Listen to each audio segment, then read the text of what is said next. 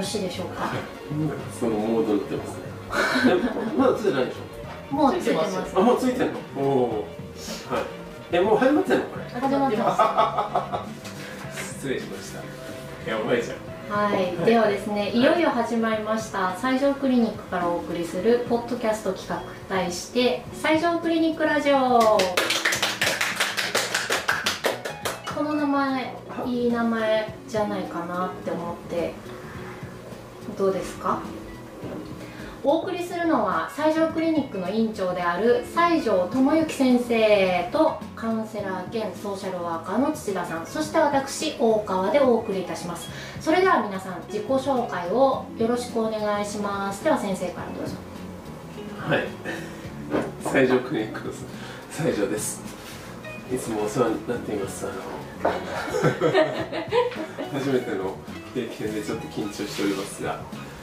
えー、とこれからまあなんかね発信うちらからできるう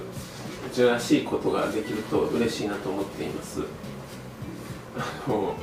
まあそのぐらいしておきます。はい。自分がほらなんか何かの先生。な何かあ精聞いてる人初めてだ、あ精神科の医師ですね。はい。はい。で西条クリニックをやっていて、はい。日々診察しているところですね。そうですね。日々診察してますね。あはい本当にーはい。ありがとうございます。はい。西条先生でした。では土田さんお願いします。よろしくお願いしまはい。す。私はこちらのクリニックでカウンセラーとソーシャルワーカーをしております。ずっと成人の精神科に勤めていて、まあ、基本的には非常勤掛け持ちみたいな感じでやってます。今ちょっと掛け持ちでやってます。よろしくお願いします。はいえーっとカウンセラーとソーシャルワーカー両方やってるってことなんですけどカウンセラーはねなんとなくわかりますがソーシャルワーカーっていうのは何ですか？簡単に説明すると,、えー、と皆さんで生きていく上で、えー、と不都合があった場合例えばお金がないよとかうん。こういう出かけるんだけど一人じゃ出かけられないよとか、いそういうことがあった時に、まあ、いろんなサービスを使ってその人が充実した生活を送れるように手伝うということですね。うん。なんかねカウンセラーはねあのカウンセリングルームでお話聞くという感じですけどもっとちょっと外に出た感じで法的なこう相談に乗ったりとかお金の問題に相談に乗って年金を申請してもらったり手帳を取ったりとかそういう感じのちょっとパブリックなお仕事ということですよね。そうですね。おっしゃる通りで。す。はい、はい、ということで、えー、と私ですねあの西条クリニックの、えー、とカウンセラーをしております、えー、と大川と言います。で一応あのわーい。えー、っとね。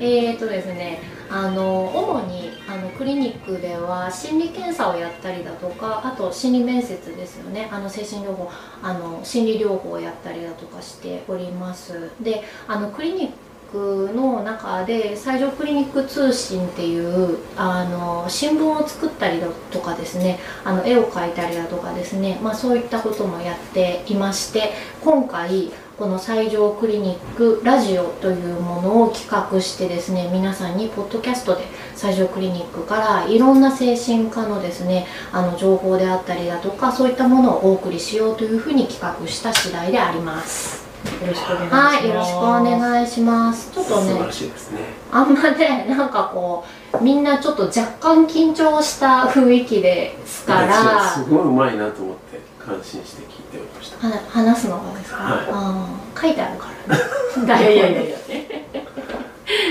あのみんなねちょっとね若干緊張してるんですけれども、まあ、その緊張感もねあの含めて味わっていただければいいんじゃないかなっていうふうに思いますが西条クリニックはですね新宿御苑のすぐそばにあります。であのクリニックからねさいあの新宿御苑が一望できるような感じのところにあるんですけれどもあの街のね新宿の片隅にある小さな精神科クリニックです。で西条クリニックはこちらの西条クリニックから、えっと精神科医療に関することとか、まあ、あんまり関係のないことまでですねいろいろな情報発信を行っていきます。で今回はあの記念すべき第1回なので、えっと初心に戻ってですねあの精神科のかかり方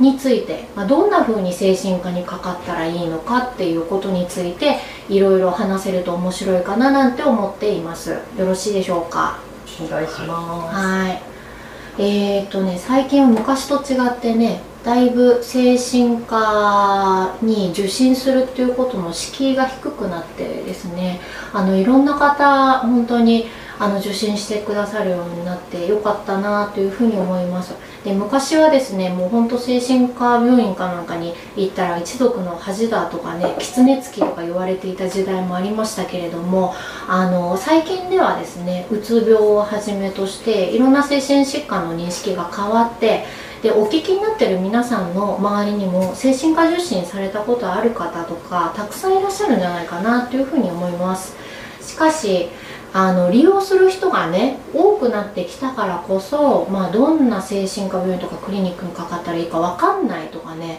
あの情報過多でいろんな情報があって口コミもあの信頼できないみたいな、ね、こともありましてあのどういうクリニックを選んだらいいかとかねどんな風にかかったらいいかっていうの分かんないっていう人もいるかなと思うわけです。なので第1回の最上クリニックラジオではですねそこら辺のことをざっくばらんにお話ししていきたいなというふうに思っています。はいよろしいでしょうか。は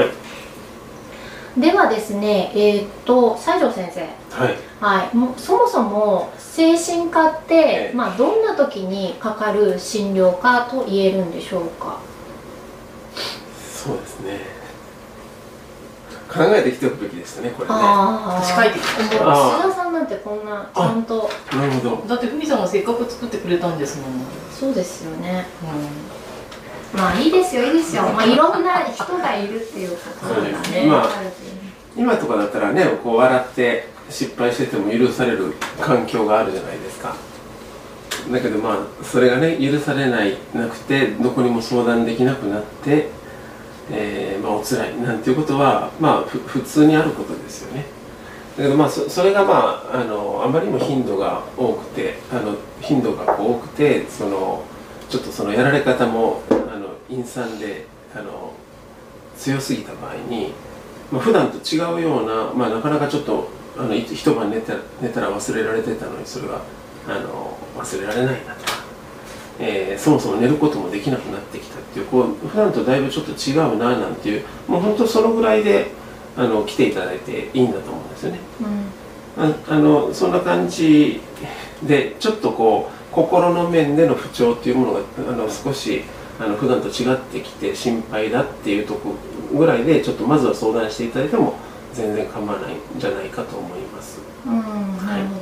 まあ気がめいるとかですねええ不安を感じたりだとかするというのは普通のことだしまあそれがないっていう人は、ね、いないわけですけれども、精神科でじゃあ治療した方がいいよねみたいな風にななるのってどのレベルからというかどれくらいになったらあの医療機関探したらいいとかってありますかねお二人とも。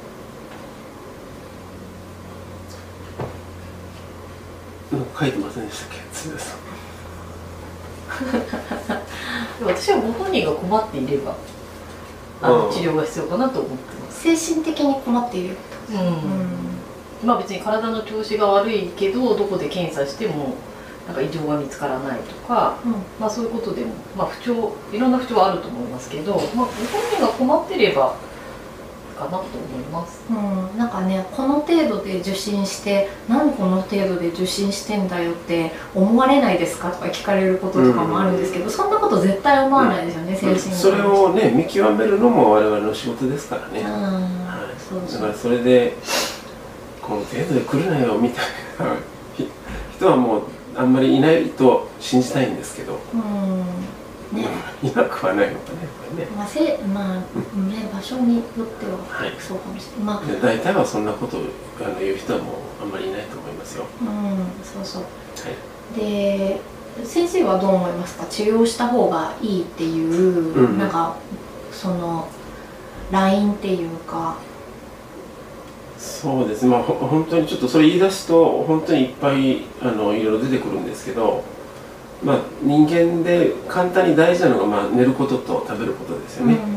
でその辺のその基本的なこう生きていくために必要なところが普段と違ってこうあの変化を受けてたりしたらやっぱりそれはもう治療した方がいいんじゃないかと治療した方が良かったっていうとなる確率が高いと思います。おそらく。うん普段はね逸脱する。まあよく言ったりするのは、まあ生活に支障が出るレベルになったらってことですよね。うん。例えば夜眠れなくなってそれがちょっと続いて昼間眠たくていられないとかですね。あの抑うつ感がすごく続いてすごくとかねある程度続いていてあの仕事に集中できなくなっちゃうとかパフォーマンスが落ちちゃってっていうような、まあ、生活とか社会生活とかにちょっと支障が出てるなというふうに思ったらもうそれ受診のサインというふうに考えていただいたりとかするといいかもしれないですよね。で困れる人はいいけど困れないっていう人もまあ中にはいると思うのでなんか周りから見てねあのいやちょっとあの変化がいつもと違うと思うよみたいなことがあれば、受診をなんていうんですか進めていただいてもね、うん。周りの人が受診を進めるっていうこともあの必要かもしれないですよね。だからまあこ困れないっていう人は本当にやっぱり睡眠に何か出てきたりとか、うん食事に出てきたりとかこう、あのまあ、あと体の面にねお腹痛くなるとか頭痛くなるとかでも出てるけどちょっとそれはあの訴えないっていうような感じでこう体に出やすくなるのでそれも一つのサインですようね。ん確かに。身体化っていうやつですね。はい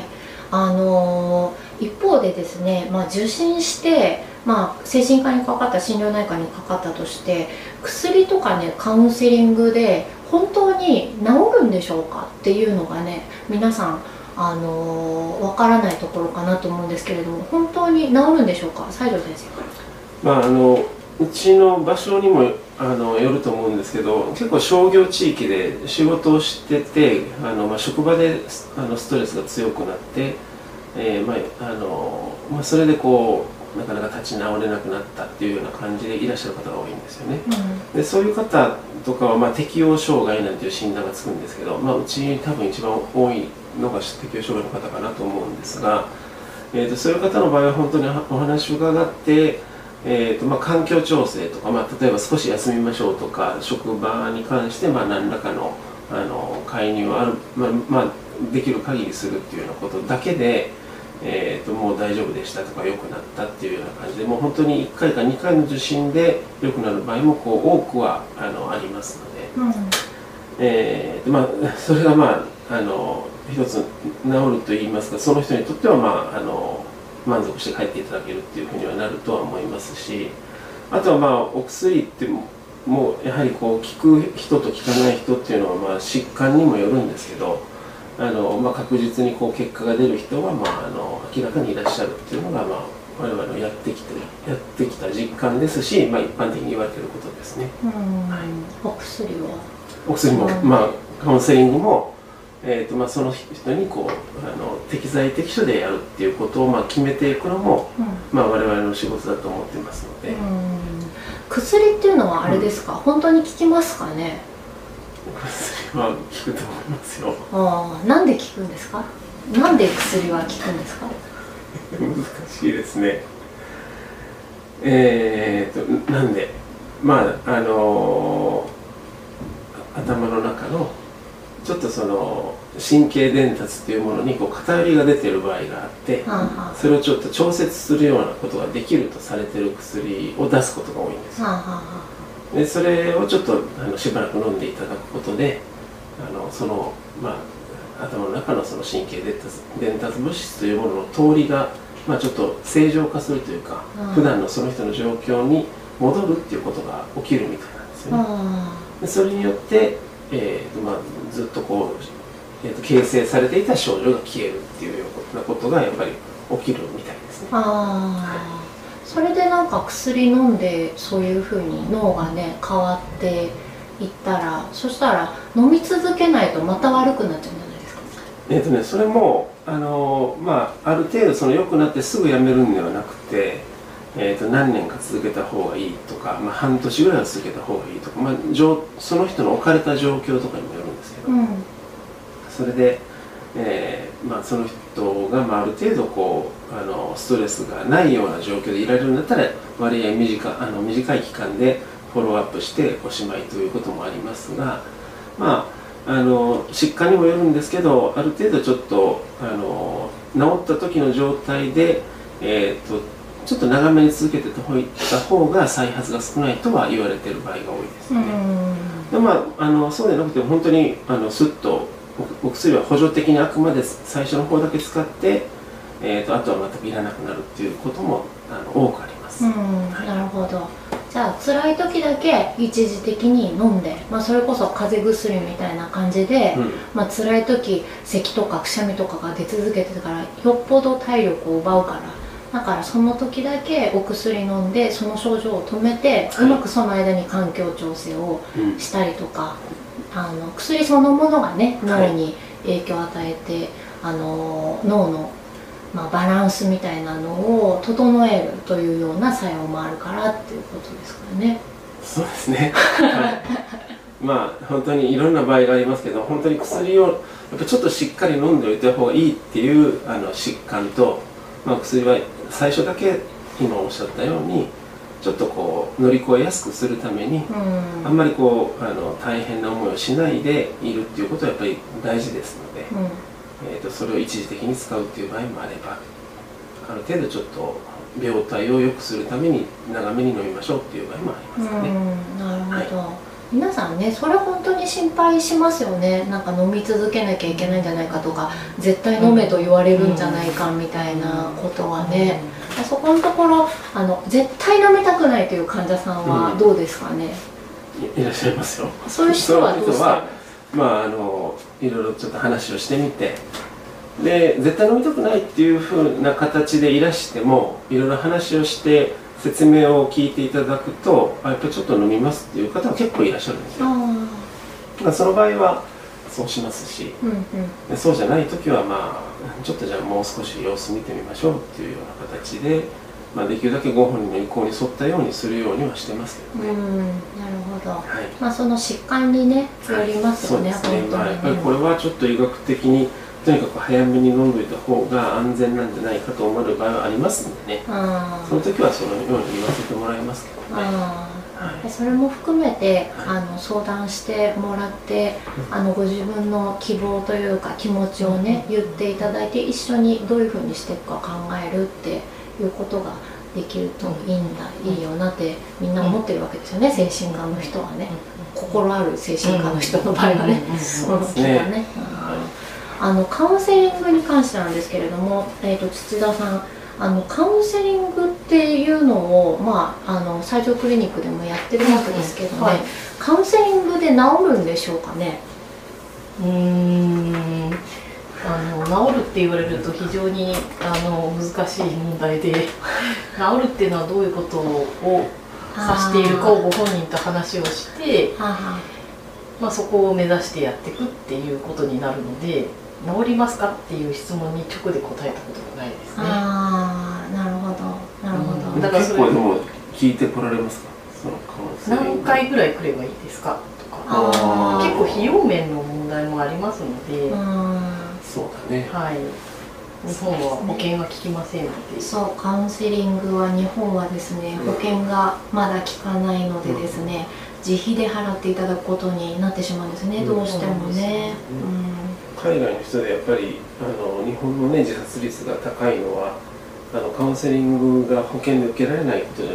からじゃないかっていうふうに言う人も結構いますよね。ああ、うん。ちょっと先生もしあれだったらもうちょっとね前の方に来ていただかないと、あはい声が声があれですかうん声がね、うん。集音量がそんなにあとあれでしょうかね、あの、はい。症状例えばパニックがあるのでそれを収めたいとか、えー不安が不安でしょうがないので収めたいっていうこう症状コントロールっていうことで第一目標にしてでそこから先どうするかみたいな感じで大きく分けることもあります。うんうんあの症状コントロールができればもう大丈夫ですっていう方もおられればその症状形成は何だったのかっていうのを理解したいって方もおられるので、まあ、こういう過程があるのでっていうことで一応2つに分けて説明したりとかもしあますね。あなるほどなるほどどういうふうにカウンセリングを使うかっていうのをまず一緒に考えうんて、そうですねそれに合わせて方針決めていくっていうやり方ですよね。うんそうですねうんまあ、あのカウンセリングそうやって症状にクローズアップしてやっていく時もあれば、まあ、そもそも、ね、どうしても自分一人じゃ抱えて生きるのが難しい荷物みたいなのを誰かと一緒に抱えてもらいながら、あのー生きていくっていう、まあ、ことが必要だなというふうに思う方もいらっしゃって、そういう状況にね置かれてる方もいらっしゃるから、そういう意味でね使われるっていうこととかも一つのやり方だったりしますから、そうなるとなんか治るとか治らないとかいう、あの人間あのね、あの。はっきりとしたやり方、あのね、考え方ではなくてですねあのうまいこと使っていくっていうかね、あのそれこそ本当に共に生きていくみたいなね、なんかそういうふうになったりすることとかもありますよね、お金長く使っていくっていうかね。そうですね、うん、なるほど。まあそんな感じでねあの他にもですねえー、っと本人は行きたがらないんだけれども家族は病院にかかってほしいっていうふうに思っている時にどうしたらいいかってこれよくあることだと思いますよね。ねうん、そういう時はご家族どういうふうにしたらいいかとかどんなふうに説得したらいいかとかなんかまあいろんな方法があるわけですけど、いかがですかね？まあ、これもあの家族相談っていうのができますんで、うん、えーとまあ、ちょっとあのこういう状況で心配なんですけどみたいな感じで来ていただければ、えーとまあね、少しご家族だけで考えてるよりはもうちょっとねあのあの効果的なことといいますかが言える場合もあるし、う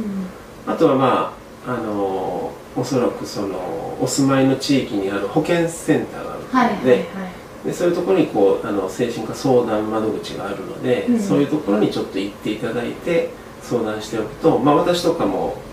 あの年に何回かそういう地域の保健センターに相談員として行ってるんですけどその時に来てる医師とこう話をすることで、えーとまあ、方針が立ち始めるっていうことがあるんですよね、うん、そういうのをちょっと利用なさるといいかなと思いますね。なるほど。あのスタッフのね保健師さんとか精神科医の先生とかがたまに来てくれる時もあるんですよね、うん、お家にね。なのでまあいきなり来られるのは嫌かもしれないけれども いざっていう時に、まあ、そういうふうにそういう人が来てくれるっていうことが分かっておくっていうのもねその事前に相談しておくっていうことも必要だったりしますけどどどうですか？ご家族が心配していてご本人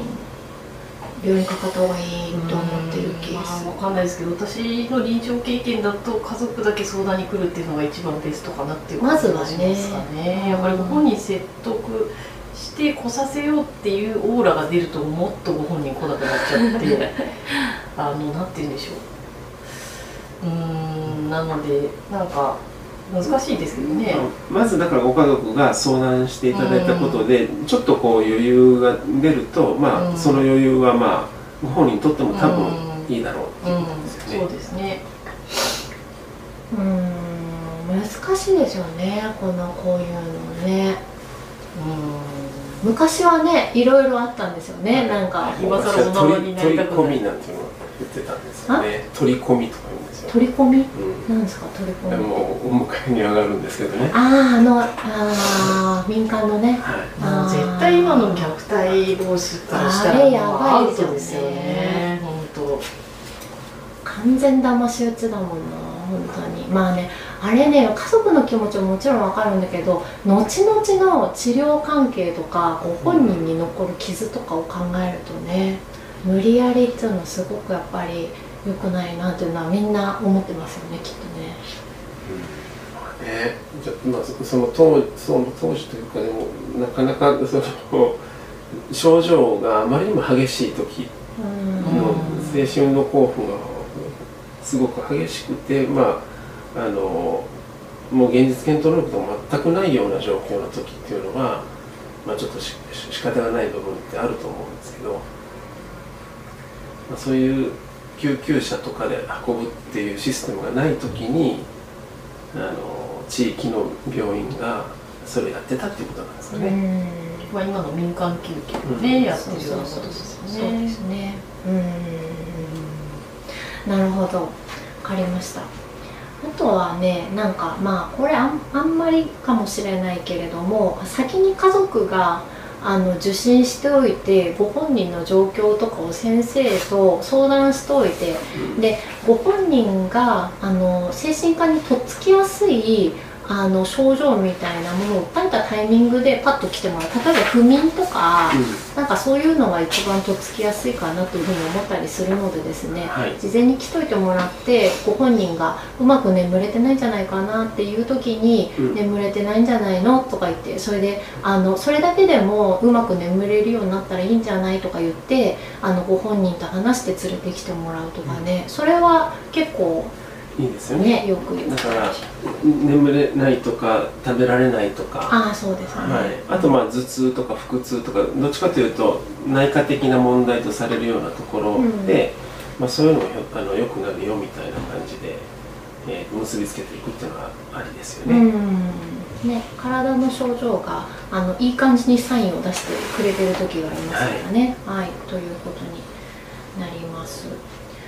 あのそれぞれですね、えーとまあ、どうしようかな。さっきちょっと答えていただいたんですけれども、まあ、人生には悩みが尽きないわけですよね。あの生きてる限りですね。はい、あの精神の病気がじゃあ治るっていうことは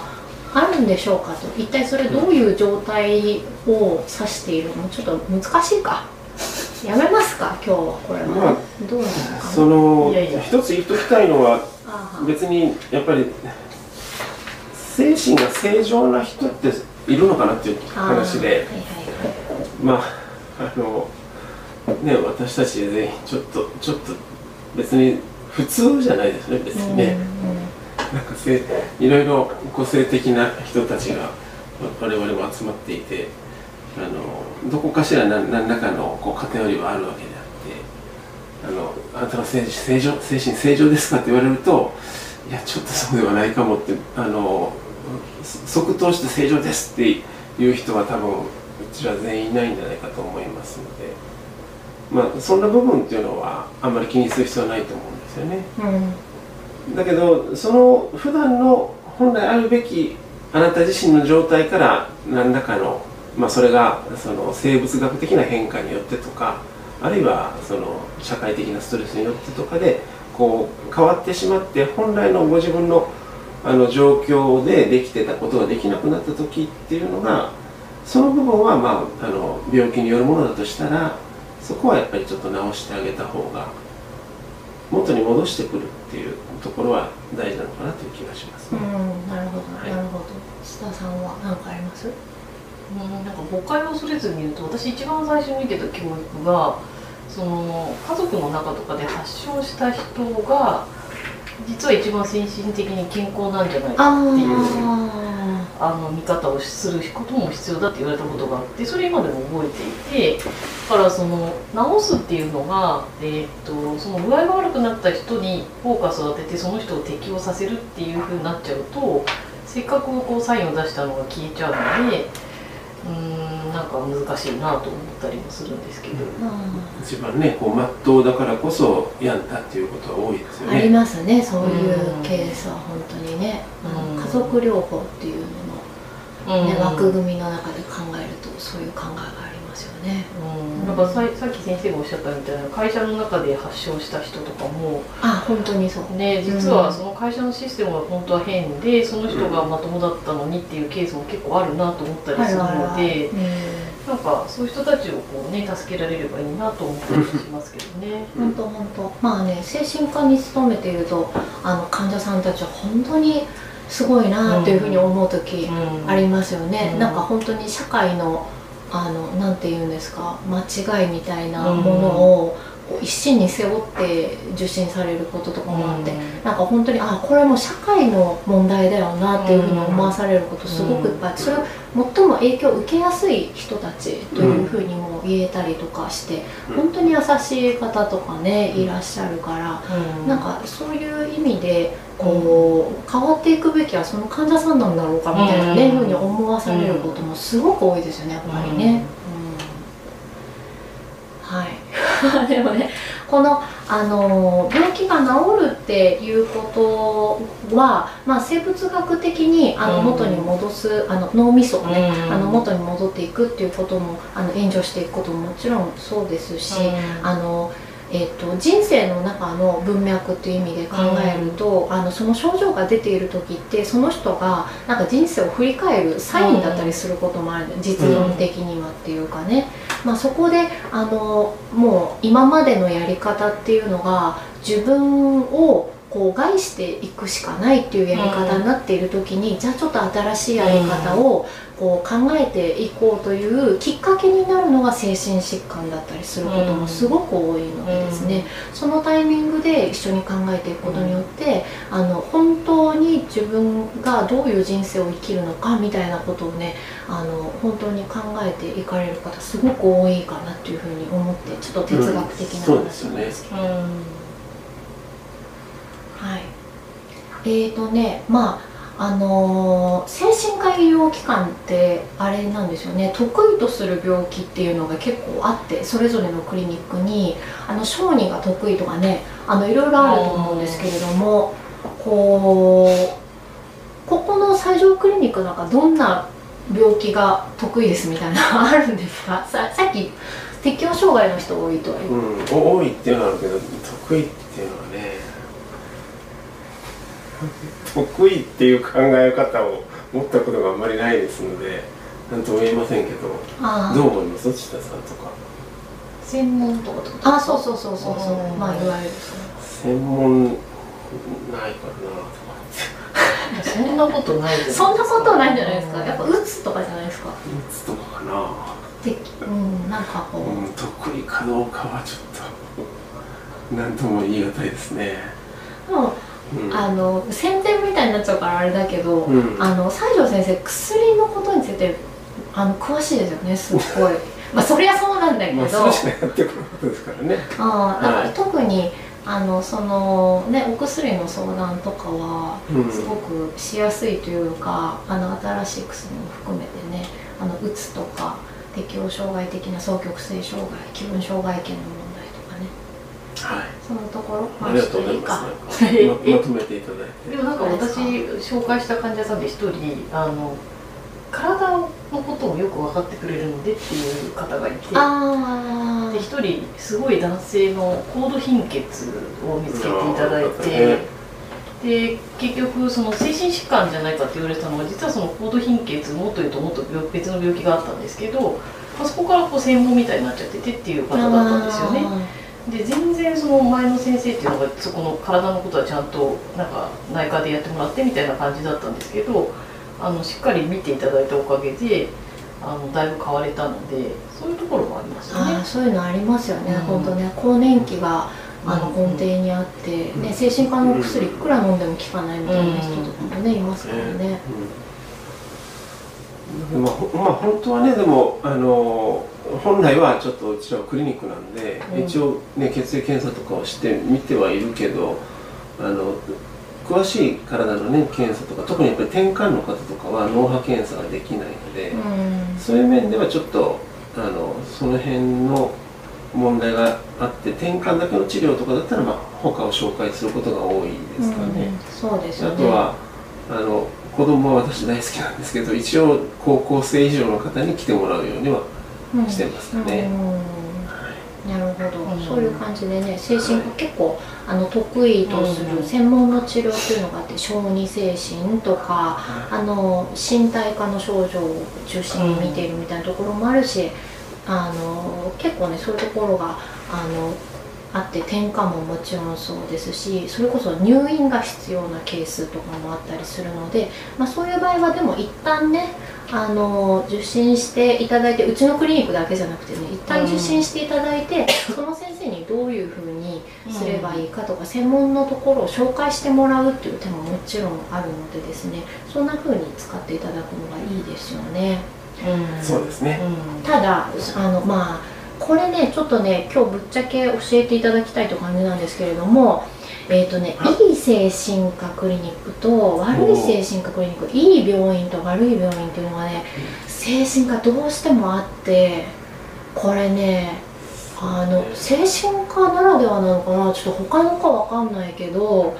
他の科もあるでしょ。ありますよね。あるあるまあでも精神科特にって感じしますね。私が思ってるだけか。あるある。わあるでしょ。けどまあなんかその科の特性上の見分け方っていうのはきっとあるんですよあなるほど見分け方。なんかあのうん。なんでしょう。なんかある。えエリードえ？立ってるちょっとちょっと。配信してるからね。はい まあなのでカットはい。うんいやいやもうカットするの難しいかもしれないからさ。はい。はい。であのそのいい精神科と悪い精神科の見分け方みたいなのがもしあったら教えていただくといや本当に本当にみ皆さんにお世話になりまして。いやいやいや、はいまあねまあじゃあいいですよ。あのそのねなんかすごい私とふみさんのだけが本当吊るしてあげてる感じですよねでいもい精神科悪い精神科って本に取材取材取材というか抜き打ち取材されたことああるんですよ。隠れ取材。ああうちのクリニックの本棚にありますよね、はいはいそれねそういうのもあるんですよね、昔ねありまはいしたね、ありましたねまあちょっとね、あのー口コミだけではね分かりづらいっていうのもあって、うん。いいクリニックなのにめっちゃ口コミ悪いく書かれてるとことかもねうん。あってあれ？みたいなところありますから。あーありますよね。うん。ここはちょっとこういうところやばいから皆さん気をつけてみたいなのが、あのもしあればちょっと土田さんホームページでっていうことかね。いやいやいやいや。行ってからってこと？ですよね。いやいやいや行ってからじゃなくて行く前でももちろん。行く前。行く前大変だから大変な思いして初心してるから。いうこと言うとやばいかもしれないけど美美容と絡んでるとことかやばいんじゃない？ねもう相当初回からやばいこと言ってるかもしプれないけど。ラセンタみたいなとか？だ抱き合わせにしてるところとかはまあねそのあんまり進め進めます？皆さんいやここどうって言われていきなりプラセンタ治療もとかって書いてあったらここじゃない方がええんちゃうかなっていう言うよねやっぱりね。それあのほうだからあれですよね。行く前ってこと。行く前っすいまてことせんみたいな行く前ってことですそうよね。そう行く前ももちろんそうだし行ってからでもも私行ってからしかで判断する情報ってなんかね。自費項目が多すぎるああだから美容と抱き合わせもそうですなんかよね。よくわかんないのがなんとかがいくらなんとかいくらなんとかいくらとかってすごい奇書いてある。想天外のこと書いてあるところもね。ちょっとね。分かりやすく言ってもらって。すかあすいません。うん。はいはい。みんな分かんないから。あそうだよね。うん。そう出来項目があまりに多かったですどんなどんな自費項目って何ですか？えっ、と保険証を皆さん使ってかかるじゃないですか、大体が病保険診療でねやりますよね。でなんですけど例えば面談が伸びたらいくらとかあそんなところああったりするんですよ。べんえ？あだからそのそんなのまだ可愛いもんじゃないですかなんか。とかこのなんでしょう。検査したらいくらとか。あそうそう、うん。そんなの保険で取れよって感じですよね。まあだからそういうなんか通常保険でもできそうなのになんか自費患者さんの負担が多くなる項目が多いところはちょっとうんっていう感じですよね。わかるわかる。その検査もなんかえ何この検査みたいなちょっとどういうことするんだろうってこうパッと見分かんないようなものが結構書いてあったりしますようね、ん。ちょっとこれ言って大丈夫なのかな。ね。まあやめ、う。ん、ね、まあどうせ後で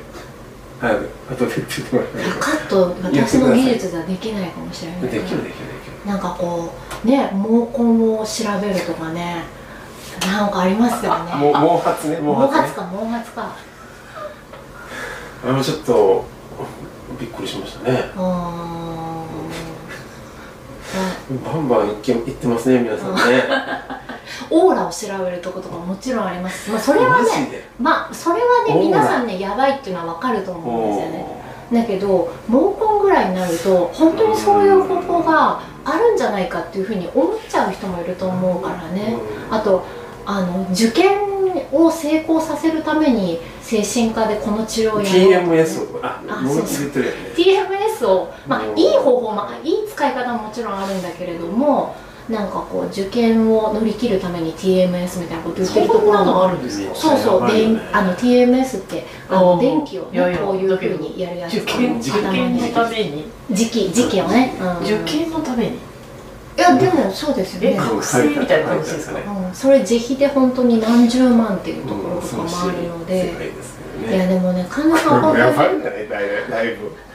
今回私は行ってから行ってからのこと考えてたんですよ。行ってみて。いやただね患者さんわらをもすがる思いで初診のクリニック探してるから、そういうところでねうん。つながってあの90万払ってもね治るんだったらっていう人もいるまあわけですよそれはおられますよね。確かに困ってるから。体的になっております、はいだからね行ってから。行ってから。まあそれもね使いようによってはその TMS もね治療発揮あの治療効果発揮することももちろんあるんだけれども、いやもって。だから自費医療自費診療で自費項目であの、うん。高いお金を払わせることを前提にしてるクリニックとかはちょっと考えた方がいいかなっていう感じですかね。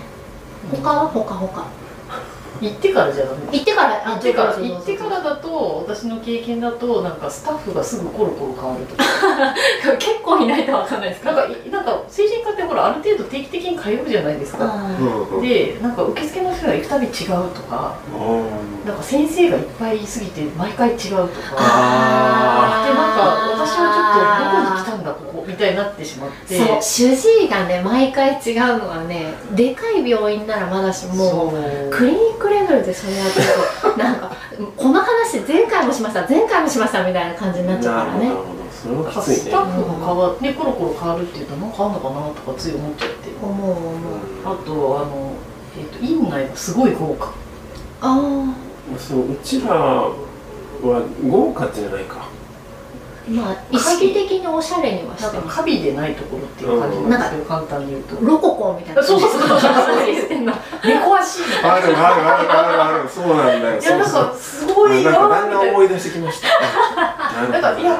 多分あなんか趣味だから全然批判はできないんですけど。近くにあるそういやねうちの住まいの近くにあなんかるあの私のこれは固定観念なんですけどん。まっとうにやってるとそんなに儲からないはずなんですよ。ああ本当にそう。すごくたくさんお金ができるってことはないはずなのになんかこんなにロココなんでかしらとか思って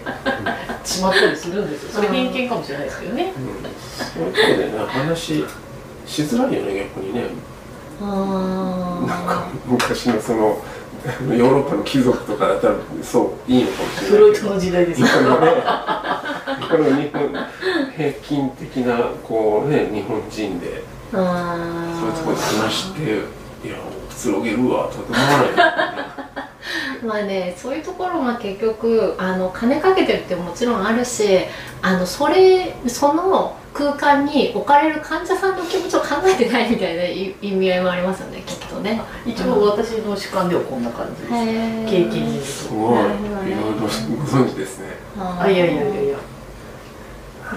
主観他にも書いてあるじゃあそうないですか。なんですよ。あの、うん。主観が強すぎる先生とかカウンセラーがいるところ。あの患者さんの意見を聞かないみたいなんですか。なんかモンゴル服装みたいにドーンみたいな感じで。ああのなんかなんて言ったらいいんでしょうね。なんか世の中でこういうことは幸せだみたいな図図式が例えばあったとして、うん。なんかその通りのことしか言われないとかだと具体的には具体的には例えばわかんないですけどなんかあ結婚したんです私とかって言った時にわあおめでとうってすぐ出てくるみたいな。あその人の背景まあ基本おめでとうなのかもしれないですけどその人の背景考えたらすぐ即答できないような言葉だってあるじゃないですか、うん。一般的にはそうだけどみたいなのがあのまかり通ってるあところみたいな。事情をか聞いてくれないいう。事情を聞いてくれないっていうね、あであれねいやいやでもちょっとでもあのいろいろ事情がありましてとか言ってもめでたいんだからいいじゃないみたいになっちゃうと、うん。ーなんかもうそれ以上口を閉ざすっていうーか、うんっていう感じかなっていう。それことは言わないけど、うん。あとねあれ院長の院長の本を買わせる。院長の書いた本を買わせる病院。院どう、うん。どうですか？この感じ、うん、あでもあのー私がよく知ってる病院の院長先生の本は素晴らしい本でしたよ。本当に冗談じゃない。でしょ、うんあうんあのそれいただきましたけどね。うん立派な先生でした。そういうこと言ってんじゃんあはい。いやなんか勘違いされ無理やり買わせるっていうかまあ先生にあ無理やり買わせるってやつがいるのか。もちろんし著書をいっぱい出してる先生いらっしゃるから、あのそれはもちろんいい本だなっていう本を書いてるのにいっぱいいるけれども、それを患者さん特に初初心ではあひとまずこれ読んどいてみたいな感じで買わせるくれるんだったらまだしもあくれるならいいですよね。くれるんだったらねいいと思う買わせるってい。いう人いるから。れはちょっとやばいね。それはなんかやばいなと思っていただくといいかもしれない。生きてみたうんフあァンキーすぎてちょっーと。わかんない。でもそれで読んでみてあこの先生とってもいいわすごくいいこと言ってるとか言うんだったらまあ合うかもしれないですけどね。まあ基本的には患者さんの主体性みたいなものとか患者さんの今までの生き方みたいなものをこう自分の意見だけで否定するみたいなこととか、あの主体性を認めてくれないみたいなやり方をする先生っていうとかあ、まあ、スタッフの人とか、それもはいはい。関係性なくですねもう長く関係性ある中で、いやでもおめでたいことじゃんとかね言ってくれるんだったらまだしも、うん。初心とか全然自分のこと分かってくれてもいないのにもかかわらずそういう意見を押し付けてくるとか、あの無理やりねこうこういう治療をしするべきだよみたいな感じで言われるともう後々までそういうのってちょっと続いていって、あのなかなか精神科の良さっていうのをね味わうことは難しいかもしれないですよね。ということになっております。もう絶対ね、あの次回から二人だけでやった方がいいと思う。なんかもう本当にこう私撮影するよなんかこう絵がいいのよ二人並んで話してるところが。で話も面白いし。他のカウンセラーさんとかとね入れ替えたりそうそうそうこの私あまあまあそれは役そうかもしれないけど。まあできればねううん、もう撮影係回るよ。あーまあ面白いは二人すごい。いいいわいいわはいということでね、今回この辺でお開きにしたいと思いますがあのもう最後らへんはね皆さんうん、もうね愚痴大会みたいな風になってしまって 本当に皆さんには聞いてくださった皆さんには申し訳ない気持ちでいっぱいです。はい。はい、えー、と今回のお話内容ですね、ポッドキャストとともに西条クリニック通信でも公開することになっていますので、皆さんぜひ最上クリニックのホームページをチェックしてくださいね。冷や汗だらだらできました、はい、はいはい、ということで今日この辺でおしまいにしたいと思います。いはい、また次回お楽しみに。それではまた。さようなら。おやすみなさい。おやすみなさい。え、プロちゃんみんな。いやいや。すごい。西条クリニックラジオ。